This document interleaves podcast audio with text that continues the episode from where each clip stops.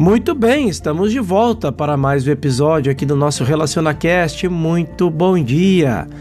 Uma percepção consciente da presença de Deus é necessária.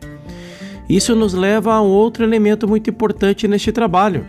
O único benefício que tiramos de qualquer ensinamento da verdade é através da atividade de nossa própria consciência.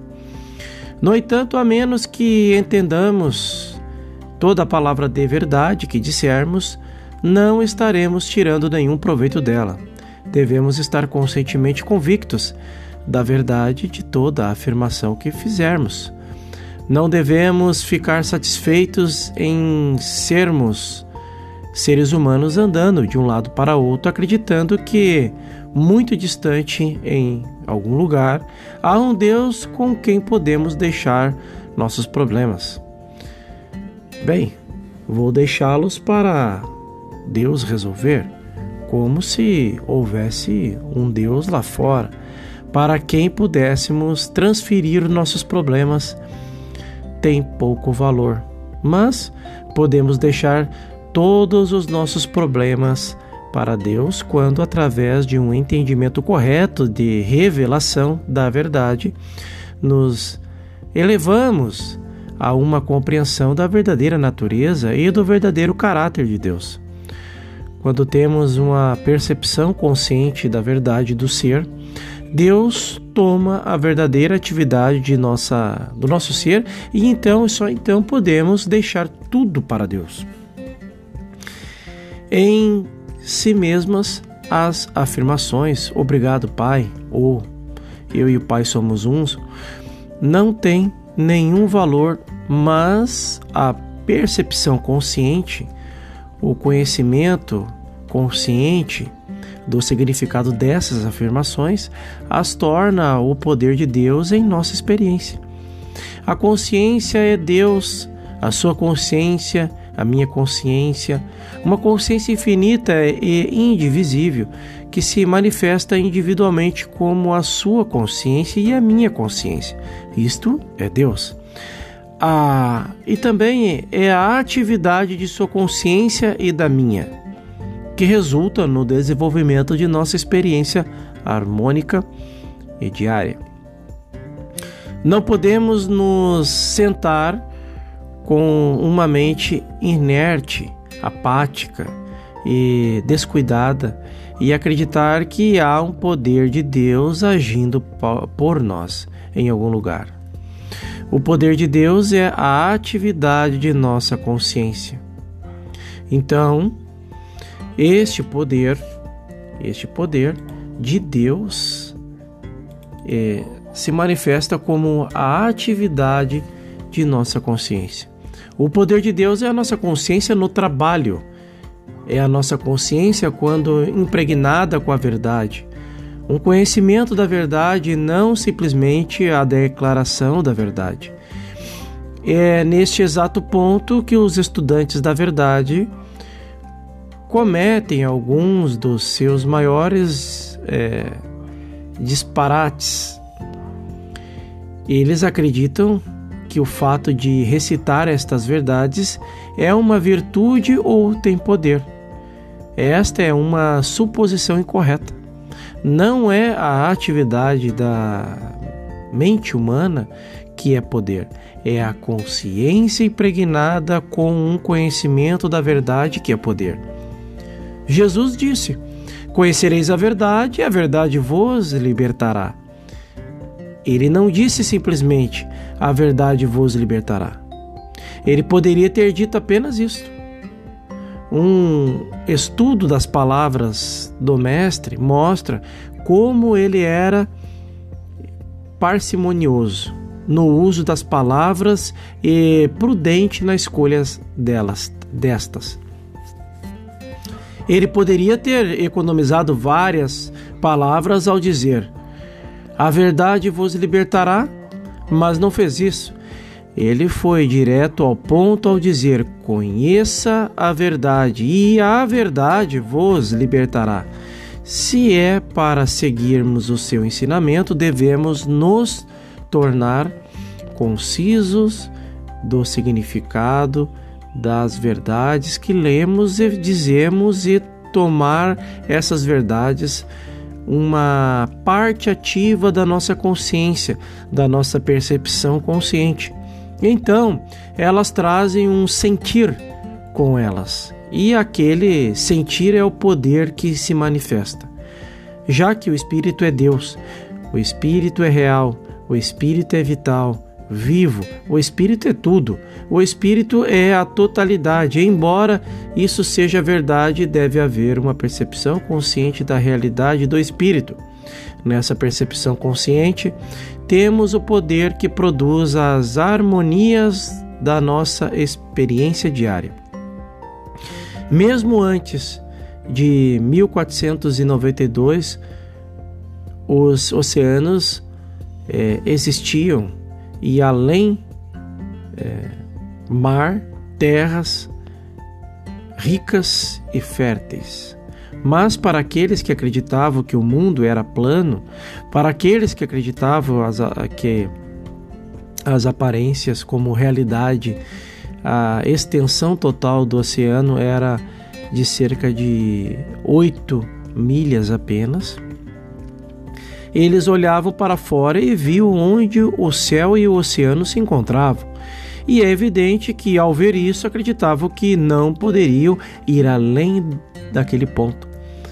Esse sentido limitado, baseado inteiramente nas aparências, realmente os é, restringia aos é, limites do seu pequeno país e as, as águas vizinhas. Durante todo esse tempo, na realidade não havia tais delimitações. Nem sequer uma vez o céu tocou o mar. Os oceanos, os sete mares sempre estiveram abertos e desimpedidos para a navegação, e no entanto, durante os séculos, cada um ficava no seu canto. Prisioneiro da ideia do encontro do céu com o oceano, num horizonte distante. Tudo isso mudou com um homem que não se iludia com as aparências, mas que, ao rejeitá-las, chegou à conclusão de que o mundo não era plano, mas redondo. Claro que se o mundo é redondo, o, o céu não desce para tocar o mar, nem o mar se levanta até o céu. O céu está sempre no seu lugar e o mar no seu. Nenhum dos dois é barreira para o outro. Aquele homem, através da atividade da consciência, através da sua visão ilimitada, recusou-se a ser hipnotizado pela crença de todos, capaz de pensar independentemente, não hipnotizável e livre. E ele teve visão que capacitou a continuar navegando e abrindo novos horizontes. Assim acontece conosco. Se pararmos de e dermos crédito às crenças do mundo apenas porque as pessoas acreditaram nelas desde o início dos tempos, então também estaremos limitados. Hoje em dia, a maioria de nós está limitada pelo sentido de corpo. Acreditamos que onde quer que estejamos neste momento, esse é o tamanho do nosso ser. Realmente, essa limitação tem tão pouco fundamento quanto impostas aos que acreditaram que a Terra era plana. Poucos têm a percepção real de que não estão limitados a um corpo. Ao perceberem isto, podem estar instantaneamente em qualquer lugar do mundo. De fato, já está lá, só que não são conscientemente sabedores disso. Nós, como consciência infinita e individual, podemos estar em todo e qualquer lugar deste mundo, mas não atingimos até agora a percepção consciente desse fato. Não deveria levar muito tempo para se provar que não estamos no corpo. Olhemos para os nossos pés e então façamos-nos duas perguntas. Esse é esse pé sou eu ou esse pé é meu? Esperemos até ter uma resposta precisa dentro de nós mesmos. Não precisamos ir mais longe do que o nosso pé para ver se podemos nos encontrar nos pés. Se não estivermos lá, pelo menos teremos descoberto que não estamos limitados a algum lugar em nossos sapatos ou no, nos ossos ou na carne de nossos pés. Através deste é, tipo de exercício, chegaremos à percepção de que aquele pé não sou eu, mas a, que ele é meu. Eu possuo meu pé, mas não estou em meu pé. Continuemos a jornada. Vamos até as pernas. Estamos nas pernas ou elas são nossas pernas? Elas não são o vosso veículo nossa posse, nosso instrumento, o instrumento que usamos neste momento com o propósito de andar. Estejamos certos de que entendemos que não estamos fazendo isso apenas como pensamento, fazendo apenas como passatempo, Estamos fazendo isto porque esta pequena ideia contém em si mesma o segredo da vida, como tem sido revelado por milhares de anos. O fato é que não somos o corpo e não estamos em nenhum. Uh, não estamos num corpo. Vamos desde as pernas e por todo o corpo, através de cada membro, até chegarmos aos cabelos do topo da cabeça. Ao continuarmos, não hesitemos em parar em todo e qualquer ponto para nos perguntarmos se isto sou eu ou se isto é meu. Eu estou lá? Este é um questionamento. Eu estou nos músculos, nos nervos, no estômago ou no plexo solar? Eu estou no coração, no fígado ou nos pulmões? Eu estou até no cérebro ou tudo isso é meu? Tudo isto é simplesmente um instrumento para o meu uso? Ao continuarmos a procura para descobrir em que parte do corpo estamos, e ao procurarmos sem descanso, a revelação finalmente chega até nós. Eu não possuo é, me encontrar neste corpo. Não há uma partícula ou parte do corpo na qual eu possa me encontrar escondido. Eu nem estou aqui. Todo o tempo em que eu pensei que isto era eu, isto era meu. Então, esse todo o tempo em que eu pensei nisso, pensei que quando eu olhava no espelho eu me via, nunca me vi. Eu vi só o meu corpo e eu não estava lá.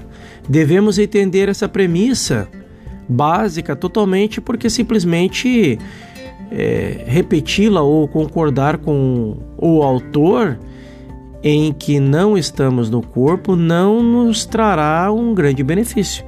Devemos ter a percepção consciente de que não existimos no corpo, de que não podemos ser encontrados dentro do corpo, embora possamos nos procurar desde as unhas dos pés até o topo da cabeça. Ao chegarmos a essa conclusão, a próxima pergunta que nos devemos fazer é: já que não estou no corpo, onde eu estou?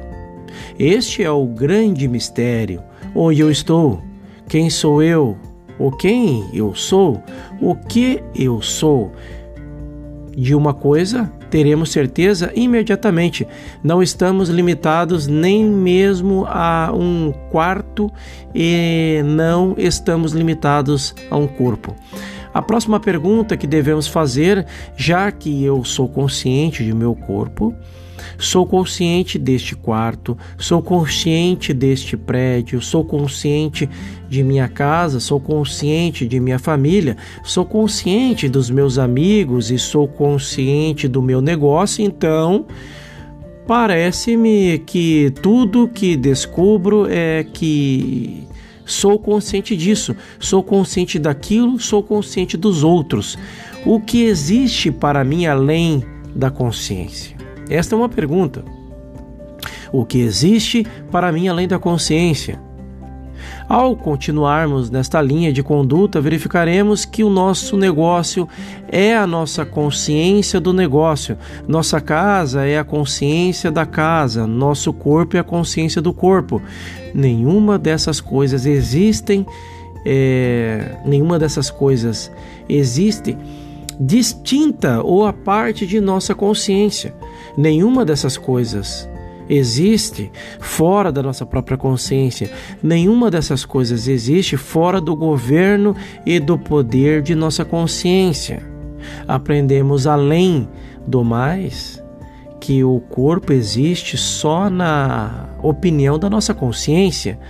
Se não fôssemos conscientes do corpo, não teríamos o corpo, ou ele não teria valor para nós, porque não seríamos conscientes dele e, portanto, seríamos incapazes de usá-lo.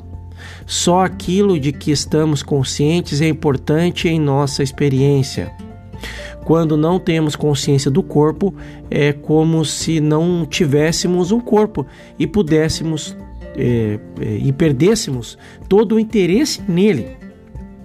Se não tivermos consciência da nossa conta bancária, ela deixa de ter qualquer utilidade para nós. Todo o dinheiro que pudéssemos ter no banco seria inútil se não tivéssemos a percepção consciente daquela conta bancária de que é, de onde ela está e de qual é o seu propósito. Se não tivermos a percepção consciente da presença e do poder do Espírito Santo, ele não fará nenhum trabalho de cura por nós, para nós. Eis a razão pela qual uma pessoa é capaz de fazer um trabalho de cura bem-sucedido, enquanto a outra falha. A única diferença é que uma tem percepção consciente do Espírito Santo que faz o trabalho, ao passo que a outra ainda não o atingiu. É necessária uma percepção consciente da presença para se fazer o trabalho. Tudo nessa vida depende de nossa percepção consciente. É lógico. Portanto, dizer que tudo que existe para nós é consciência. Tudo que somos é consciência. Faça uma excepcional manhã, muito profunda essa mensagem de João Goldsmith. Então, palavras do mestre.